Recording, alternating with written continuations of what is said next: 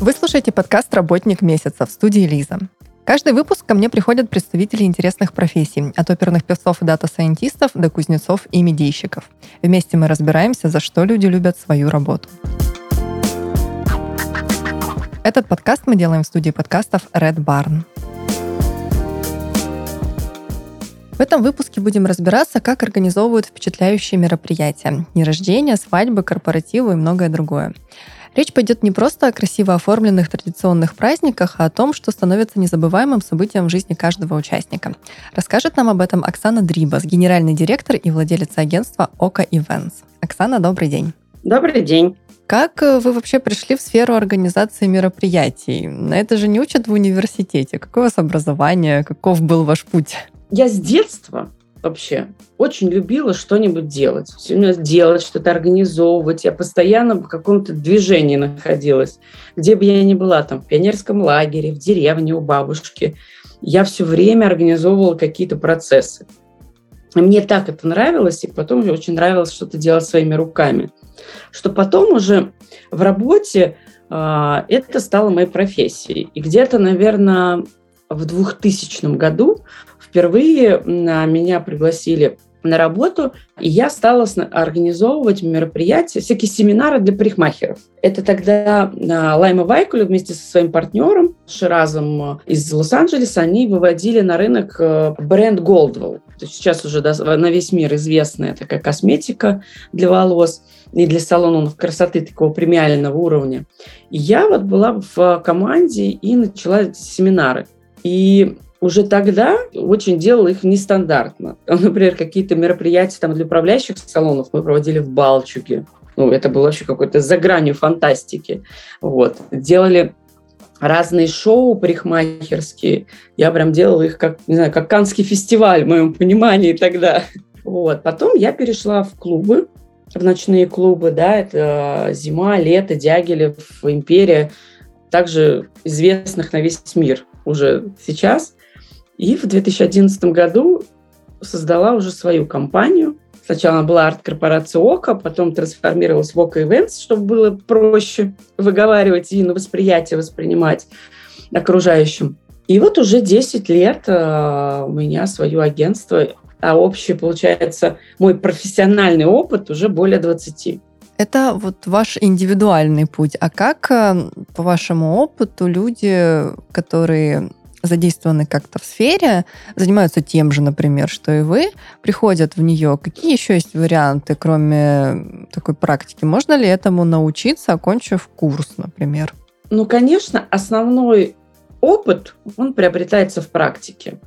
Научиться можно, сейчас есть разные курсы, там, разные институты. Но по мне, академические знания, да, они до конца не, не отражают какой-то вот э, непосредственной работы. Да, вот мы, например, все, ну, там, за, все же учились там в школе, там, в колледжах, кто-то в институтах, университетах. И мы понимаем, что из всех полученных знаний мы реально используем очень маленький процент. Ну да. И то же самое, особенно вот в ивент-индустрии, как такового глобального образования нет. Да, есть, э, обучают например, там, туризму и гостиничному бизнесу, какой-то организации каких-то мероприятий именно в институтах. Ну, я, честно, не проходила эти обучения, просто знаю те, кто их проходили. Кто-то доволен, а кто-то считает, что это была трата времени. А что учиться пять лет, ну, сложно. И все равно, как говорится, набиваешь шишки ты именно в практике и в опыте. Поэтому я думаю, что первое, самое первое, когда ты понимаешь, что тебе хочется заниматься организацией, ты приходишь на какой-то праздник, да, смотришь, думаешь, как красиво, какая красивая работа, да, и тут ты думаешь, дай-ка я займусь организацией праздников. Mm-hmm. А когда ты в нее окунаешься, ты понимаешь, что это просто глобальный труд, и за всей этой красотой стоит работа команды, людей, бессонные ночи, их здоровье и все остальное. И поэтому, начиная, нужно, во-первых, поймать себе вот эту вот эмоциональную волну, да, что вот я хочу делиться, делиться своими эмоциями, там, заботой, а потом скорее всего, идти кому-то из профессионалов. Это самый короткий путь приобретения знаний. И учиться непосредственно на практике, и вот э, чтобы он как ментор проводил э, вас шагами, э, непосредственно окуная в, в работу. Потому что работая уже с профессионалами, вы сразу увидите и теорию, да, которая является подготовкой мероприятия, и работа на самом мероприятии – это практика. И вы будете видеть сразу, где, что, чего нужно или не нужно делать. Но могу здесь сказать сто процентов, что если вы просто хотите делать праздники там, для того, чтобы зарабатывать, это не совсем то направление бизнеса. Потому что если вы не вкладываетесь эмоционально, с душой, то вы не получите результата обратного. Потому что это все-таки про, про энергию. Ну и дополнительно, естественно, про знания и про опыт. Какие проекты вы делаете? Ну вот тип их? Корпоративы, я так предполагаю, свадьбы и дни рождения это естественно, а что-то более необычное? Ну, у нас на самом деле большинство проектов необычных, да, потому что мы любим придумывать новые форматы, а, вкладывать из совершенно бытовых вещей, вытаскивать новые смыслы и провоцировать людей на то, чтобы они, во-первых, делились эмоциями своими с собой, со своими гостями, и чтобы у них вот этот внутренний, как говорится, катарсис эмоциональный случился, что вот это их праздник – да, у меня вообще какая-то такая миссия. Ко мне приходят заказчики, которые не любят свои праздники очень часто. И они говорят, ну вот мне надо сделать. И после того, как мы начинаем работать, они потом влюбляются в свои праздники и начинают делать их постоянно. А по поводу нестандартных праздников, наверное, начну с последнего, который у нас вот был а, сейчас в эту субботу, 9 октября. Мы делали день рождения девушки, ей было 35 лет, и мы провели его на киностудию Мосфильм и сделали как бы мероприятие в стиле съемок фильма. Там не было ни одного артиста. Мы взяли а, жизнь, собственно, девушки, поговорили с ее друзьями, с ее родственниками, составили план воспоминаний этих друзей плюс ее каких-то воспоминаний. И на основе вот этой канвы выстроили сценарий ее жизни. От детства, школы, там, финансовой академии, каких-то проживаний в разных странах, ситуаций между людьми. И сделали это в виде съемки, что гости приезжали на Мосфильм, сначала шли в одну локацию, там снималась э, часть, потом переходили в павильон, и в павильоне была такая трансформация, где мы снимали их блоками, и все гости были непосредственно героями этого фильма. В чем а, такой интерес этого сценария был, да? Что, во-первых, мне было самой страшно от того, что людям будет неинтересно, потому что когда ты снимаешь кого-то другого, ты практически не уделяешь внимания остальным. Но мы создали такое поле, вот как раз эмоциональное, что люди, даже которых не снимали в данный момент, они настолько погружались в эти воспоминания, как бы проживая их вместе с именинницей, что им было очень комфортно. Они, кто хотел, общались друг с другом, кто хотел, просто наблюдал. Но вот это вот поле, я как, знаете, как хозяйка этого пространства, а, наблюдая как бы и контролируя все, я видела, что людям вот настолько хорошо от того, что они предоставлены сами себе, что вот э, они прям не хотели расходиться. А как это технически осуществляется? Вот вы организовали день рождения на Мосфильме. Как вы это сделали? Куда вы пошли, чтобы получить разрешение на проведение мероприятия? А, с кем вы договариваетесь? Часто ли такие бывают ситуации, когда нужно задействовать какую-то вот общественную инфраструктуру? Ну, я считаю, что если человек хочет договориться, он договорится. Я не искала никаких связей, да, я открыла сайт Мосфильм, посмотрела, кто отвечает за аренду павильонов, за организацию непосредственно съемок на территории, позвонила напрямую этому человеку сказала, здравствуйте, у нас вот такая вот ситуация. Скажите, пожалуйста, вот в эту дату, какие у вас есть свободные павильоны? Он сказал, такие-то, такие-то. Я говорю, можно ли к вам приехать? Потому что у нас, говорю, есть такая идея, но, говорю, мы у вас никогда не были. И для нас вообще, ну, как бы это такой новый формат, мы, мы вот только придумали, и хотим посмотреть и окунуться в эту атмосферу, потому что когда ты приходишь, ты у пространства тоже считываешь определенную информацию и понимаешь, как тебе выстраивать правильную канву праздника и вообще сценарий сам. Вот. Мы приехали, посмотрели, причем я сразу позвонила имениннице, говорю, предлагаю поехать вместе. Чтобы, во-первых, ты поняла, это вот твое пространство, тебе комфортно здесь будет, а все остальное я уже создам сама. А если, допустим, это какое-то место, где не предполагается проводить мероприятие, потому что в данном случае, вот оказывается, у них такая опция была. А если, ну вот что-то взбрело в голову, хочется сделать в определенной локации, а там не принимают такие штуки. Вот, не делают они так. Как э, договориться? Бывало ли такое в вашей практике? Бывало, но на практике, могу сказать, мы снимали э, город на Лазурном побережье во Франции. Ну, как бы это он считается городом, да, но это, а, если посмотреть в Википедии, это одна из самых красивых деревень Лазурного берега. Она находится одной, на самой практически высокой точке, называется Гурдон, и у нее есть площадь Виктория, с которой видно все побережье вообще полностью, да, и даже Корсику видно в хорошую погоду. И когда мы захотели, это был 2019 год, сделать мероприятие, к нам пришел заказчик с очень таким запросом нестандартным.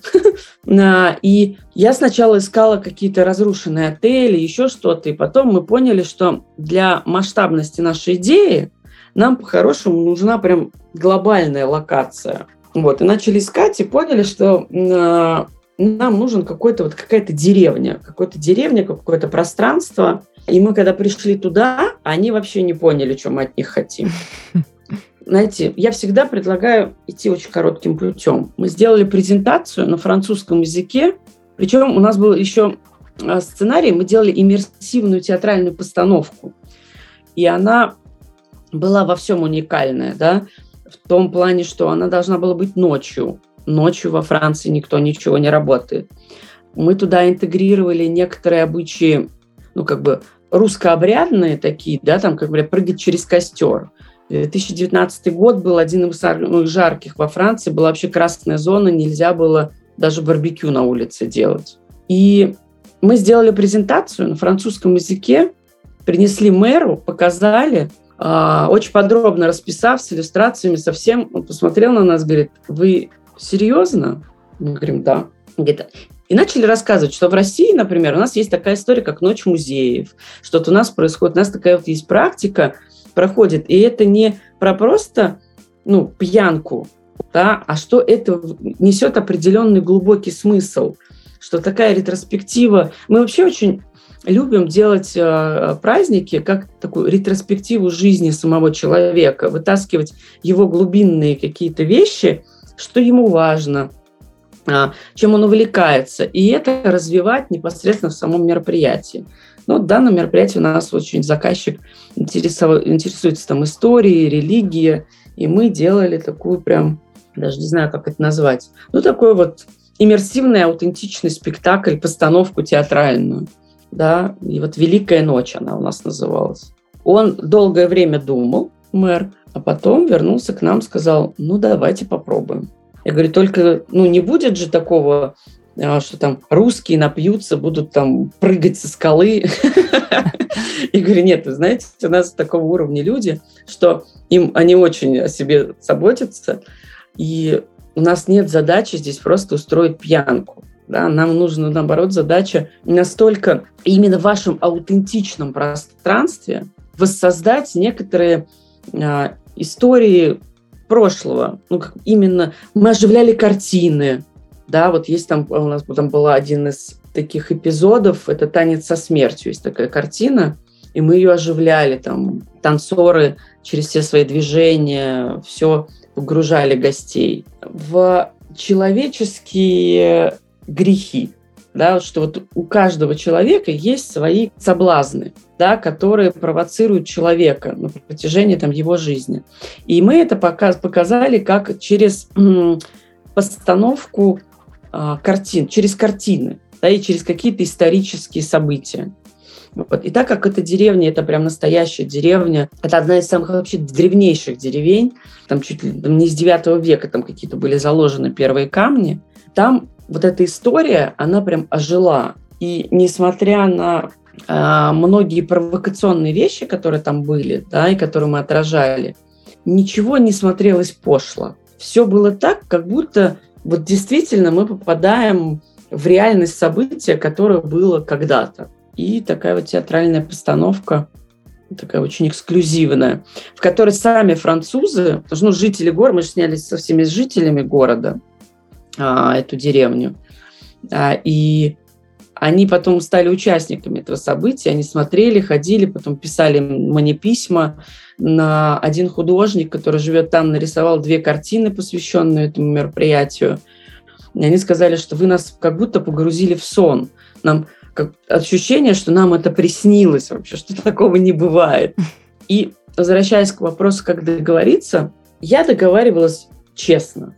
Вот я приходила и разговаривала, что у нас будет вот такая постановка, что это будет выглядеть вот так, что здесь будет вот это, здесь будет вот это. И мы писали даже жителям этой деревни, писали письма с разрешением, чтобы они нам разрешили в данном месте провести наше мероприятие, ни в коем случае не ущемляя их э, там, права и то, что это их город, мы с огромным уважением. И мы в итоге получили добро. Не знаю до сих пор как, но это получилось.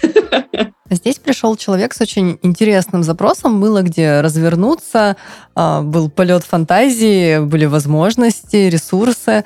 А, ну, а если, допустим, приходят либо с каким-то не очень интересным ожиданием, либо без ресурса, берете ли вы такие проекты? И если да, то какие не берете? Смотрите, когда человек приходит, у него по-любому есть ресурс. Да, просто ресурсы бывают разные. И в большинстве своем человек изначально у него есть какое-то понимание, что вот он на свой праздник готов потратить, вот, ну, как бы, у него есть вот такой бюджет.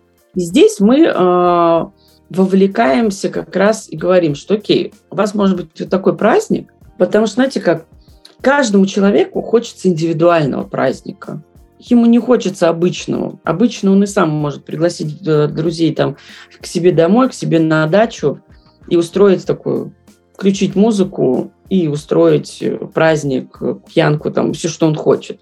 Когда он приходит к организатору, он уже изначально, у него есть внутренний посыл, желание к тому, чтобы было что-то по-другому, чтобы на него как-то посмотрели по-другому, чтобы эмоциональная какая-то картинка сложилась эм, таким образом, чтобы он удивился. Да? И я всегда считаю и говорю о том, что самый лучший, э, наверное, из комплиментов организатору, режиссеру, там, продюсеру ну, мероприятия, когда приходят гости и говорят, хм, мы такого не видели. Но, честно, такого я точно не ожидал. Это уже первый шаг к тому, что все сделано правильно. А за что мы не возьмемся? Знаете, у нас бывают ситуации, когда мы отказываемся от мероприятий. В основном это бывает тогда, когда ожидания человека как раз несоизмеримы с его ресурсами. Что он хочет и вот это, и вот это, и вот это, но бюджет у него только на что-то одно. А он хочет прям вот слишком много. И мы объясняем ему, что вот если вот так сделать, то это стоит вот столько. Если сделать вот так, то бюджет будет вот такой. Плюс мы еще подсказываем всегда, где можно оптимизировать. Вот здесь лучше больше потратить, а вот здесь вот можно оптимизировать бюджет, и тогда будет картинка выглядеть вот по-другому. Поэтому в основном, я повторюсь, что отказываемся только в том случае, когда ожидания и возможности не совпадают. А вы привлекаете знаменитостей в качестве артистов или ведущих? Как выстроена с ними работа? Конечно. В зависимости, мы сначала, когда придумываем концепцию, да, мы у, как раз у заказчика спрашиваем, вам важно, чтобы это был ну, кто-то именитый, знаменитый, может быть, вам нравится кто-то. И они нам говорят, да, мне нравится вот этот, вот этот, или говорит, да, я бы хотел какую-то вот знаменитость, но вы мне предложите под нашу концепцию. И мы уже там предлагаем. В основном э, бывает два варианта. Или нам уже говорят, я хочу вот эту, вот эту, вот эту звезду, и мы их интегрируем в сценарий. Или мы, наоборот, начинаем писать сценарий и понимаем, что вот здесь бы нам хорошо вот этот человек, а вот здесь бы очень здорово отразит вот этот человек. И уже взаимодействуем с ними. А отношения с ними строятся очень просто. Звонишь их продюсеру, директору, запрашиваешь дату, рассказываешь формат и говоришь, что от них нужно. Ну, то есть это такая достаточно работа налаженная, я так понимаю.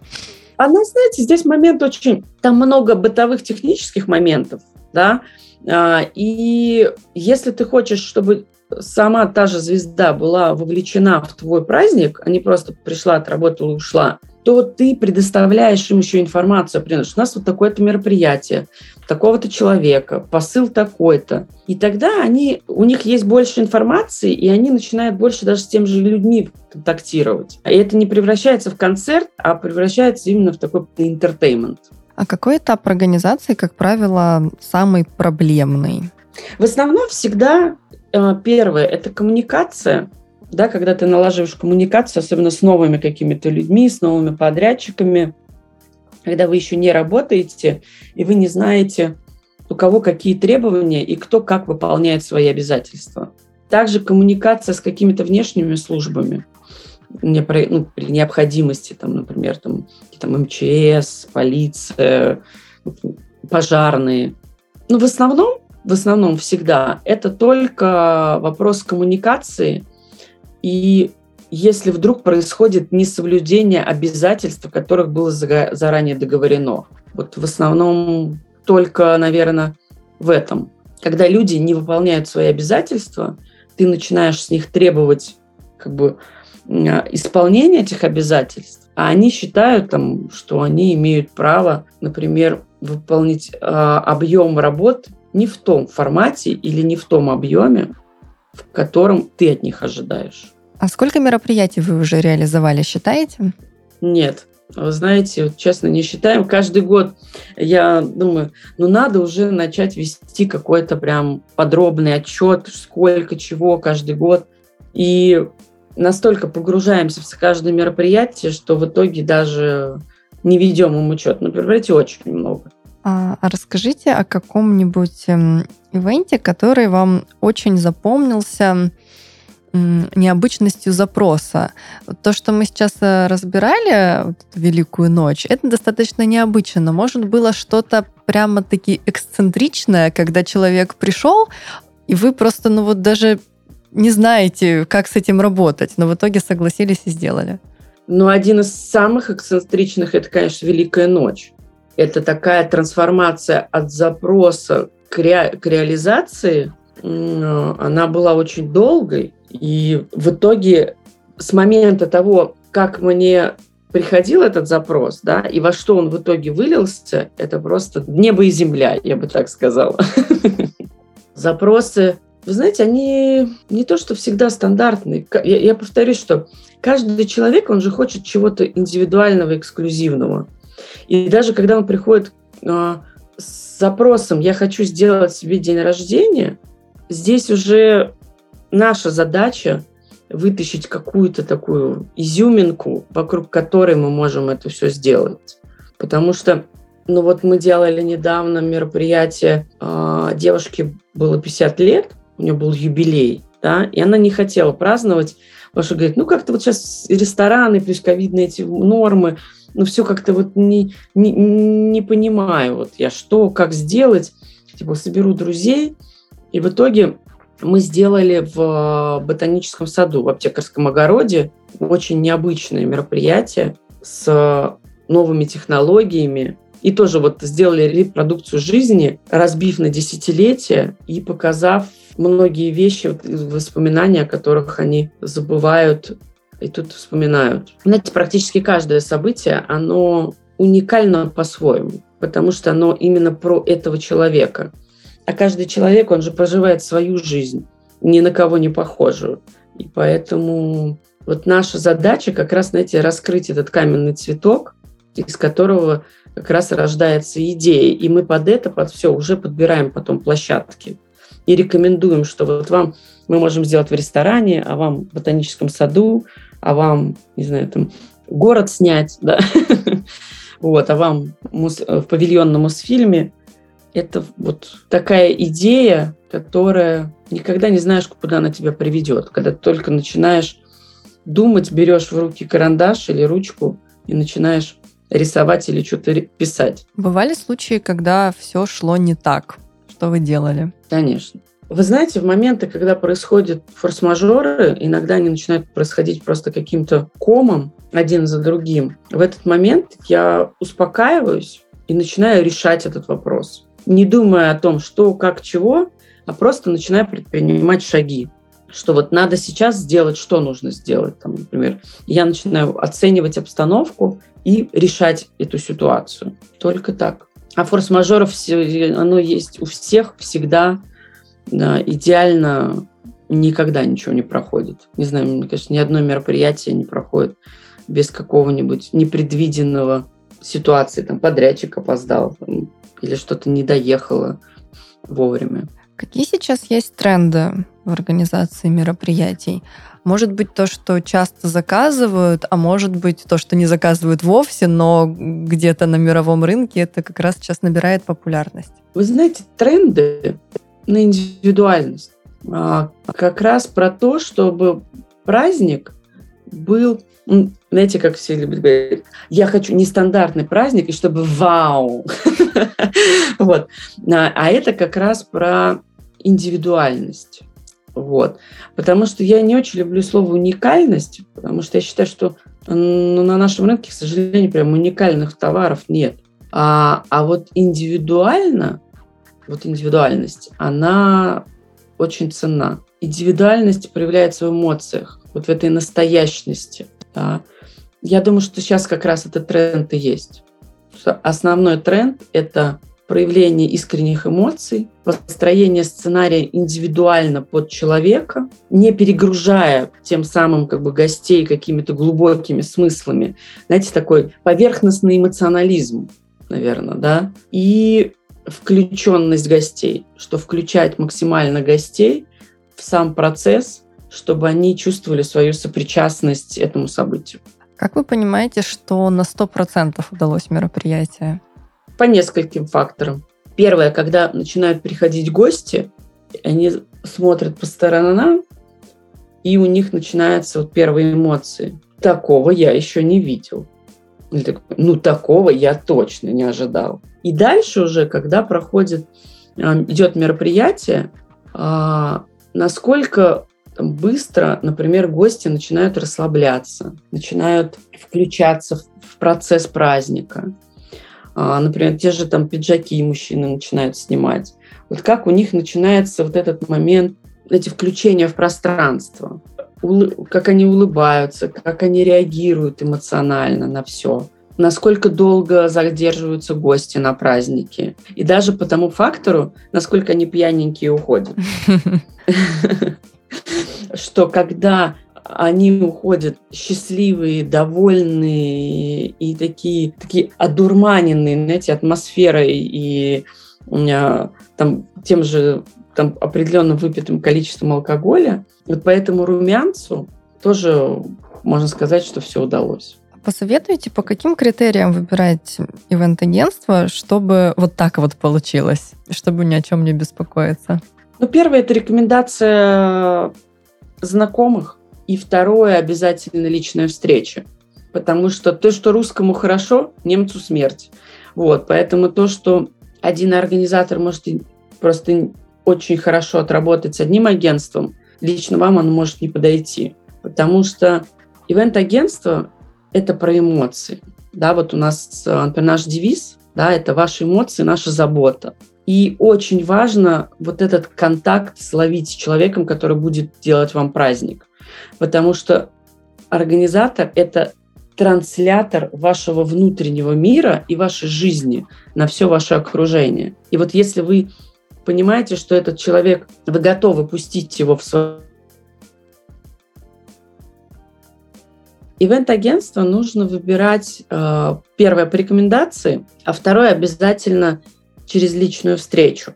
Потому что очень важно почувствовать, насколько вы эмоционально с этим человеком подходите. Да, потому что э, ваш праздник а, и человек, который организовывает этот праздник, вы допускаете этого человека в свою жизнь, да, вы открываете ему двери в свою семью, в свою душу, а, и через этого человека идет такая трансляция, собственно, вашего внутреннего мира, вашего посыла, вашего окружения, вашей семьи. И вот насколько вы готовы доверить этому человеку, такой вот быть исполняющим обязанности э, по атмосфере, да, вот переносу как бы вашей такой ну, эмоционального настроя. Вот только по этому внутреннему доверию. Вот у нас наш девиз, да, это ваши эмоции, наша забота. Вот организатор, он должен как раз заботиться об этих эмоциях, и вы должны быть очень счастливы после своего праздника. А здесь без доверия как раз невозможно пройти. Еще знаете, какой хочу задать вопрос, немножко в сторону отойдя от того, как организовывается праздник э, и как реагируют на него гости и те, кто заказывает мероприятия. Посоветуйте, с чего начать, если хочется попробовать себя в ивент-индустрии, потому что сфера такая очень вдохновляющая, и я думаю, многим интересно было бы начать, но непонятно с чего и как. Вы знаете, сейчас много же в интернете, ну, там, в том же Инстаграме каких-то гайдов, с чего начать, какие-то, ну, вот первые делать первые шаги. Я просто так давно делала эти первые шаги, что сейчас, ну вот пытаясь отстраниться от своего опыта, понимаешь, чего вот если бы я сейчас начинала, с чего бы я, что бы я делала. Ну, первое, просто начать действовать. Да? А, во-вторых, надо понять, какие праздники вам нравятся, да, день рождения, корпоративные мероприятия, работа с корпорациями, какие-то креативные вещи, там, режиссерские, а, свадьбы. И вот просто вот что вам первое самое откликается, посмотреть, есть ли какие-то там минимальные курсы, чтобы просто ввести вас в профессию, вот вот в профессию, чтобы вам сказали про свадьбы, вот что он складывается вот так, вот так, вот так, вот так. И желательно, выбирая там курсы, например, уточнить, а можно ли мне пройти практику после этого, что вот я вот учился там, там 2-3 дня, там сколько там эти курсы идут, и чтобы с возможности попрактиковаться. Потому что я еще раз повторюсь, что визуальная картинка праздника с реальной работой не имеет ничего общего, потому что это сложная работа с большим количеством деталей, с огромным ну, от, самоотдачей, да, и в, в, в своими вложениями, что, да, первое, чтобы просто получить какую-то информацию, и второе – практика. Попрактиковаться где-то в агентстве. Угу. Если они вам дадут этот доступ к себе. Ну, все равно все нанимают каких-то дополнительных людей на мероприятия, которые не в штате, да, там координаторов, еще кого-то. А практика вам уже откроет глаза на реальность ивент-менеджера. Ну, даже если вы не планируете организовывать мероприятие самостоятельно, подумайте о том, чтобы таковое себе заказать, потому что, как мы из нашей сегодняшней беседы, я думаю, все поняли, а, сделать праздник э, таким, каким его описала Оксана, а, без помощи профессионалов, ну, мне кажется, практически невозможно. Вот этот рассказ о Великой ночи меня лично очень впечатлил. И думаю, что даже при каких-то больших возможностях э, получится это сделать без проблем, не прибегая к помощи агентства. О том, как все устроено в таких агентствах, нам сегодня рассказала Оксана Дрибас, генеральный директор и владелица Ока Events. Оксана, спасибо большое. Спасибо вам. Всем спасибо. Пока.